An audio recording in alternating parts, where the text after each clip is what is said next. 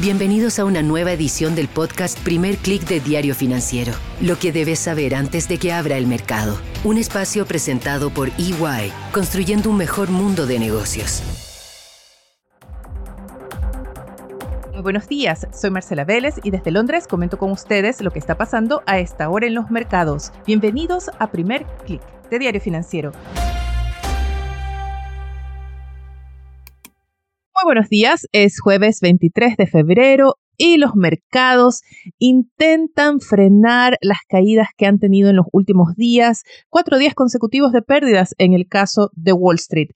Los futuros del Nasdaq, del SP 500, del Dow Jones se preparan para una apertura al alza, pero hay que reconocer que en los últimos minutos han recortado sus avances. En algún momento el Nasdaq llegó a subir 1%, Ahora el avance es en torno a 0,68%.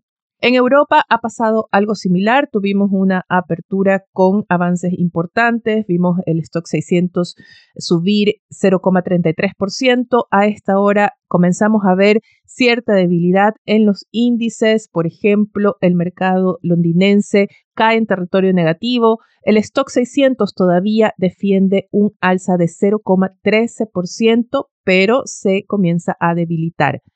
En Asia tuvimos también una sesión mixta, pero sobre todo de caídas y el índice regional perdió 0,15%. Vemos que retoma cierta calma el mercado de la renta fija, la tasa de los bonos del tesoro a 10 años cae a 3,93 y en el caso del dólar también revierte su tendencia, trata de registrar una nueva alza, podríamos decir que opera plano, pero logró borrar las pérdidas que registraba hasta hace unos minutos. Lo que nos está mostrando los mercados es la incertidumbre que todavía domina en torno a la Reserva Federal. Ayer tuvimos la publicación de las esperadas minutas y estas en un primer momento, y eso es lo que están reflejando quizás todavía los futuros de Wall Street, se alinearon con las expectativas del mercado respecto a que las posiciones en la Fed apuntaron mayoritariamente, la gran mayoría, si lo señala el documento, por una desaceleración del ajuste monetario, es decir, apoyaron la idea de alzas de tasas de 25 puntos base y ya no de 50. El mercado llegó a la publicación de ayer con el temor de que hubiese una gran división al interior del Comité de Política Monetaria, porque esto aumentaría la posibilidad de que la Fed retome más fácilmente las alzas de 50 puntos base a partir de la próxima reunión.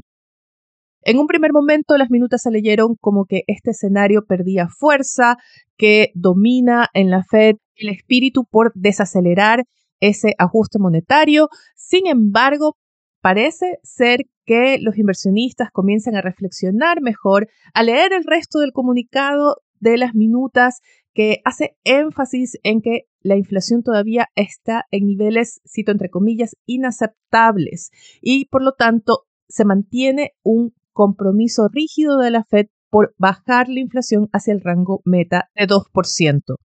También parecen leer o recordar más bien que la última reunión de la Fed fue hace tres semanas y que desde entonces hemos tenido cifras que pintan una imagen completamente distinta de la economía estadounidense, cifras que hablan de un mercado laboral todavía bastante saludable, cifras de consumo que superaron todas las expectativas en el caso de las ventas de retail de enero y también cifras de actividad empresarial, sobre todo en el área de servicios, que regresan a terreno expansivo.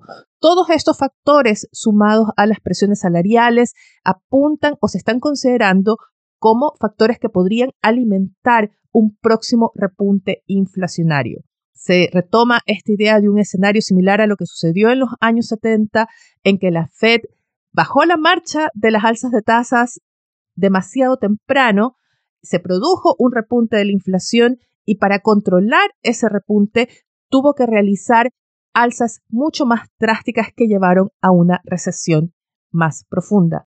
Esta es una gran lección del pasado que la Fed parece no estar dispuesta a cometer nuevamente y de ahí la idea de que los mercados se están apresurando demasiado en esperar una desaceleración de los planes de alzas de tasas.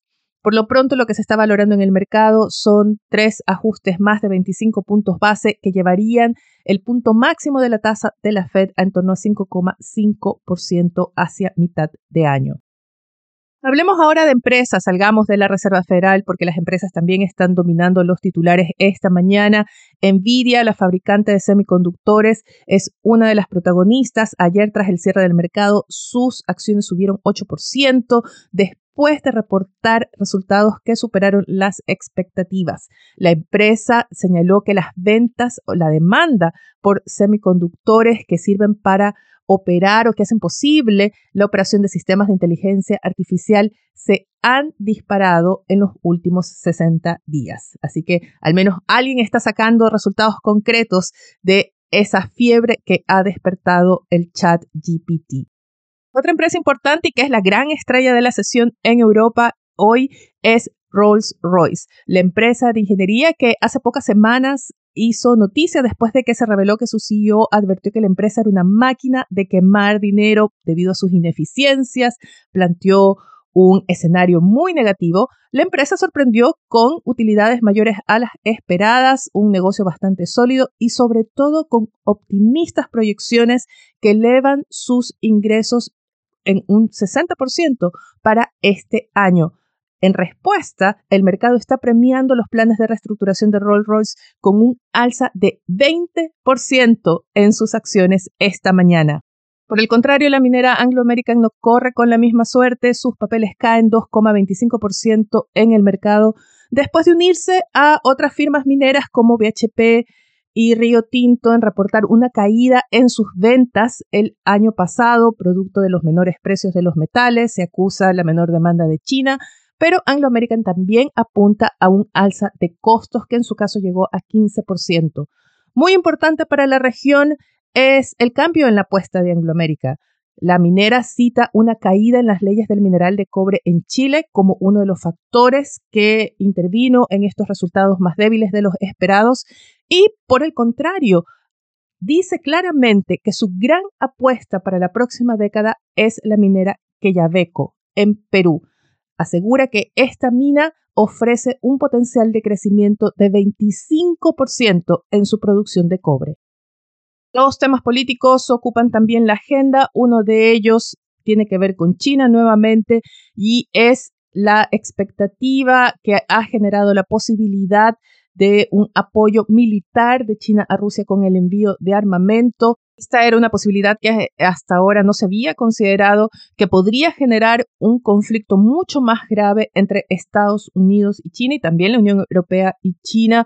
Y ayer Beijing aseguró que su alianza con Moscú es sólida como una roca. Esto en clara referencia a las amenazas de Washington de represalias en caso de que se concrete dicho apoyo militar.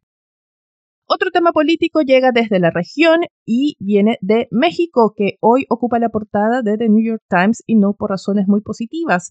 El Congreso de ese país aprobó el proyecto de ley enviado por el presidente Andrés Manuel López Obrador para reformar el Consejo Electoral.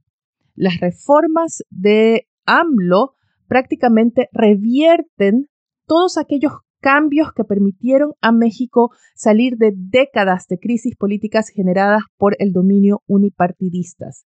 Lo que aprobó ayer el Congreso fue la reducción de personal, la reducción de funciones o limitaciones a las sanciones que puede tomar el órgano electoral. Por ejemplo, ya no podrá descalificar a candidatos que violen las leyes electorales y también reduce la autonomía de la entidad electoral. Es momento de revisar lo que tenemos en agenda para hoy. Wall Street va a estar atento a la conferencia que tiene prevista el presidente de la Fed de Atlanta y el reporte semanal de subsidios por desempleo. Se espera, sí, esta vez ver un alza de las solicitudes a un número cerca de las 200.000. En Chile, el Banco Central publica cifras de comercio exterior al cuarto trimestre y también estadísticas del mercado de derivados. Y en la región tendremos unas primeras cifras de inflación de México, así como cifras de actividad económica en Argentina y de crecimiento en Perú. Antes de despedirme, quiero comentar con ustedes los titulares de Diario Financiero que reporta en su tema principal que el operador de paraderos del Transantiago pide ajustar los contratos al IPC ante un alza, cito entre comillas, desmesurada de los costos. El diario recoge también la reunión entre el ministro de Hacienda y las mineras y el eje de las conversaciones estuvo en el royalty y también las inversiones. Muy importante, también sobre Hacienda, Diario Financiero reporta que el gobierno chileno inicia el trabajo para una reforma fiscal verde con impuestos correctivos con los que buscará recaudar el equivalente a 1% del PIB. Yo me despido por ahora, los invito a que sean actualizados de las noticias del día y más visitando nuestro sitio web de f.cl y nuestro portal de fsud.com para tener todas las noticias de negocios de Latinoamérica. También los invito a que me escriban a través de mi cuenta de Twitter arroba Marcela Vélez o a través de mi correo electrónico mveles arroba de Les deseo que tengan un buen día. Nosotros nos reencontramos mañana.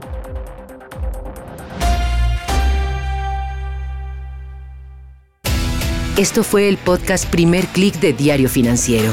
Lo que debes saber antes de que abra el mercado. Un espacio presentado por EY, construyendo un mejor mundo de negocios.